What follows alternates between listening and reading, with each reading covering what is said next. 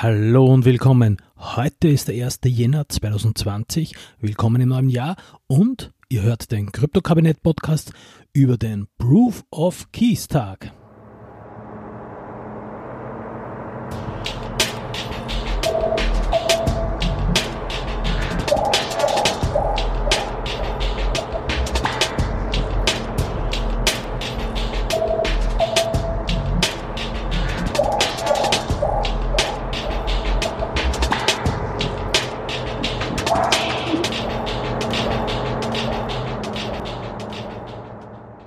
Heute geht es um das Thema Proof of Keys. Und nein, gleich vorweg, das ist keine neue Konsensusmethode. Es geht um etwas völlig anderes. Der Spruch Not your key, not your coins ist ja im Kryptobereich oft zu hören. Und man sollte sich diesen Spruch zu Herzen zu nehmen. Ja, gleich einrahmen und an die Wand hängen. Er bedeutet einfach gesagt, wenn du nicht den Private Key deiner Wallet unter Kontrolle hast, also wenn jemand anderer den Private Key besitzt, dann hast du auch keine Kontrolle mehr über deine Coins. Es bedeutet einfach gesagt, du hast die Schlüssel deines Hauses, deines Autos, deines Schließfaches an jemand Fremden übergeben. Seit Jänner 2019, also vor genau einem Jahr, findet am Genesis Block Day von Bitcoin, dem 3. Jänner, auch das sogenannte Proof of Keys Event statt. Dieser Tag wurde von Trace Meyer, einem Investor und Hodler of the Last Resort, ins Leben gerufen. Trace Meyer sagte dazu in einem Interview Folgendes. Kryptoinhaber sollten wissen, wie sie ihre privaten Kryptoschlüssel speichern und schützen und sie effektiv nach Belieben in ihren eigenen Besitz überführen können. Die Menschen müssen verstehen, wie wichtig Proof of Keys und Proof of Work sind. Und warum nicht am Genesis Blocktag, dem 3. Jänner, warum machen wir das nicht zu einer alljährlichen Feier, die wir als Gemeinschaft veranstalten können und fordern nur den Nachweis der Schlüssel, den Proof of Key. Ziel der Teilnehmer ist es, alle Krypto-User dazu aufzufordern, mit ihnen ihre Coins von allen Drittanbietern wie Exchanges oder Online-Wallets abzurufen und auf eigene Wallets zu buchen. Auf eure eigenen Wallets, die ihr nur mit euren eigenen Private Keys verwalten könnt.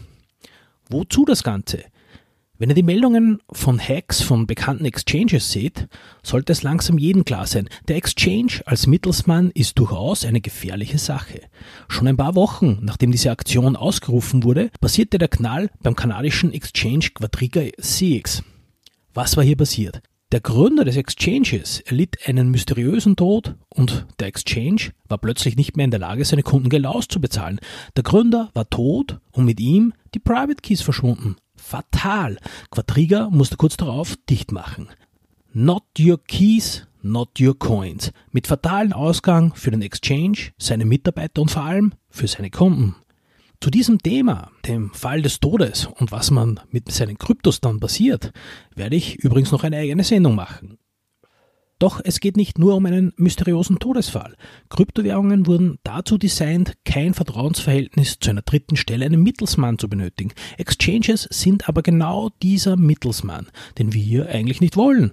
Ja, und dann gibt es natürlich auch noch den Vorteil, dass man seine Praxis des Handeln mit Coins dann auch nicht verlernt und man seine Wallet-Software auf Vordermann bekommt und man eventuell wieder den aktuellen Stand all seiner Coins ermittelt. Was tun? Was solltet ihr also jetzt beachten? Erstens, seht euch die Liste eurer Coins an. Ihr habt doch hoffentlich eine oder vielleicht eine Portfolio-App. Wenn nicht, das ist die große Chance, diese auf den aktuellen Stand zu bringen, denn wann sonst? Zweitens, checkt die Wallets für diese Coins. Manch einer von euch hat ja vielleicht zu Weihnachten ein Hardware-Wallet bekommen oder es sich selbst geschenkt. Das ist die beste Voraussetzung für diese Aktion. Ansonsten könnt ihr in meiner Podcast-Folge 4 über Wallets euch auch noch über andere Alternativen informieren. Aber auch die Software der Wallets wird überprüft und sollte natürlich zuvor aktualisiert werden. Drittens, wenn ihr vorhabt, die Coins danach wieder an den Exchange zu überweisen, legt einfach eine neue Adresse nur für diese Transaktion an. Exchanges tracken alle Adressen und, wie schon in Podcast Folge 24 über Privacy in der Kryptowelt erzählt, nicht nur die Blockchain-Analysefirmen warten schon auf eure Daten, nein, auch die Exchanges haben Interesse daran. Und nicht nur, um eure Daten zu verwerten, nein, auch die Your Customer und Geldwäscheregeln zwingen sie dazu, nachzuverfolgen, wohin Coins gehen und stellen schon mal im Zweifelsfall ein Benutzerkonto einfach kalt. Wie zum Beispiel vor kurzem Binance, das ein Konto kalt stellte, weil jemand ein Privacy Wallet verwendete. Viertens, loggt euch bei allen Exchanges ein, bei denen ihr angemeldet seid. Eine Übersicht ist immer gut und vielleicht findet der eine oder andere Coins auf seinen Exchange, die kaum etwas wert sind, Reste von Airdrops und überlegt sich, ob es vielleicht nicht einfach ist, diese einfach in Bitcoin zu transferieren. Fünftens, transferiert eure Coins auf eure Wallet. Hier kann es nun zu einem ersten Problem kommen. Wie viel Coins habt ihr und welche Withdrawal-Grenzen habt ihr bei eurem Account? Hier schlagen die Geldwäscherichtlinien zu, die für eine bestimmte Menge an Coins natürlich bestimmte verifizierte Accounts verlangt und eben durch die entsprechenden Geldwäscherichtlinien freigegeben wurden. Je höher euer Tier oder Level am Exchange ist, desto weniger Probleme gibt es auch bei größeren Mengen an Coins. Es ist also auch der perfekte Zeitpunkt, sich seines Levels, seines Tiers am Exchange Gedanken zu machen und diesen eventuell auch zu erhöhen. Jetzt wird es spannend, denn wir wissen nicht, wie viele User an diesem Tag mitmachen. Wenn die Anzahl sehr hoch ist, kann es durchaus zu folgenden Verzögerungen kommen.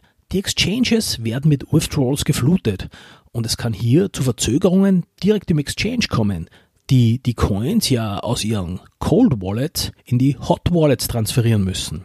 Und dann, dann werden eventuell die Transaktionspools der Blockchains überlaufen und das Warten auf die ersten Transaktionsbestätigungen kann dauern und dauern und dauern und bei Anfängern wohl auch Angst auslösen.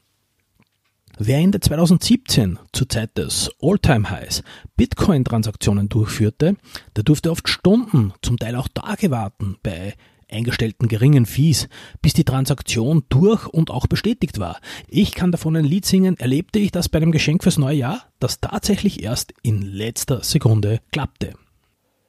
Was passiert da eigentlich am Proof of Keys Event? Wir haben nun unsere Kryptos sicher in der eigenen Wallet und wir haben dazu beigetragen, dass die Exchanges, die unsere Coins nicht mehr haben, also mit einer Art Mindestreserve herumspielen, kräftig auf die Zehen getreten wird. Denn im Endeffekt haben wir einen Bankenrun auf die zentralisierten Exchanges, über die ich ja bereits in Podcast Folge 15 gesprochen habe, ausgelöst. Warum erwähne ich hier dezidiert zentralisiert? Bei dezentralen Exchanges, da werden ja eigentlich nur die eigenen Wallets verwendet. Ich habe keinen Mittelsmann. Das habe ich auch in Podcast Folge 16 über die dezentralen Exchanges bereits erwähnt. Und wenn tatsächlich viele mitmachen, dann ist das durchaus auch ein Stresstest für die betroffenen Exchanges und wir können vielleicht live miterleben, wie gut solche Exchanges für einen kräftigen Kundenansturm gerüstet sind. Aber auch Exchanges rüsten wohl schon dagegen. Poloniex zum Beispiel bietet jetzt gerade über den Weihnachtsfeiertagen bis zu 50% fixen Staking Reward für Tron-Token an. Klar, man will Leute für den eigenen Staking Pool rekrutieren. Andererseits wohl aber auch verhindern, dass am Proof of Key Tag Leute zu viel vom Exchange abziehen. Zumindest ist das meine Vermutung. Denn wer einmal den Exchange verlässt, wer hätte einen Grund, außer jetzt Tradern wohlgemerkt, seine Coins eigentlich wieder zurück zu transferieren. Denn wozu auch? Und so werden wohl einige Exchanges wohl zu Recht befürchten, dass ihre gelagerten Volumina an Coins ordentlich federn lassen müssen. Des Weiteren besteht für diese Exchanges auch die Gefahr, dass Coins, die aus Bequemlichkeit am Exchange gelagert wurden, so denn sie erst einmal aus, am heimischen Wallet liegen, dann bei einer besseren Konkurrenz landen werden, denn wer seine Coins wieder zurück auf einen Exchange schicken wird, der wird sich wohl nicht unbedingt den gleichen auswählen, sondern sich vielleicht Gedanken darüber machen, einen Exchange mit besseren Fees oder einer besseren Auswahl an Trading-Bärchen zu suchen. Aber es gibt natürlich auch kritische Stimmen dazu. Die wichtigsten Kritikpunkte, die dazu auftauchen, waren einerseits die durch das erhöhte Transaktionsaufkommen bei manchen Coins auch zu einer erhöhten Transaktionsgebühr der Blockchain führen kann und somit nicht nur Zeit, sondern auch Geld kosten kann. Aber auch ist die Gefahr groß, dass unerfahrene User Fehler beim Transferieren ihrer Coins machen könnten und sich gleich um ihr komplettes Investment bringen könnten. Das sind gute Punkte, die man beachten sollte, finde ich. Aber Andererseits sind das auch Stresspunkte, die durch diese Aktion geprüft werden und somit ein wichtiger Test für uns alle sind.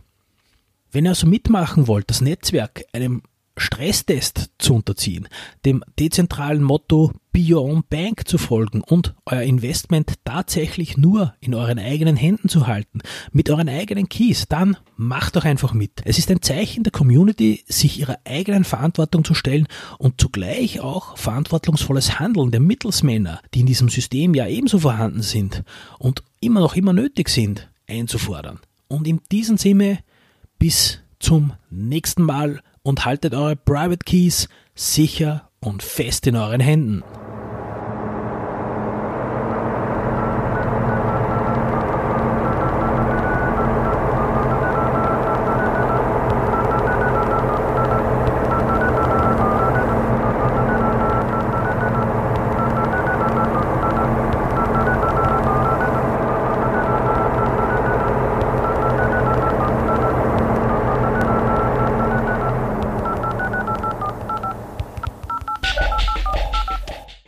Das war eine Sendung des Krypto-Kabinett Podcasts.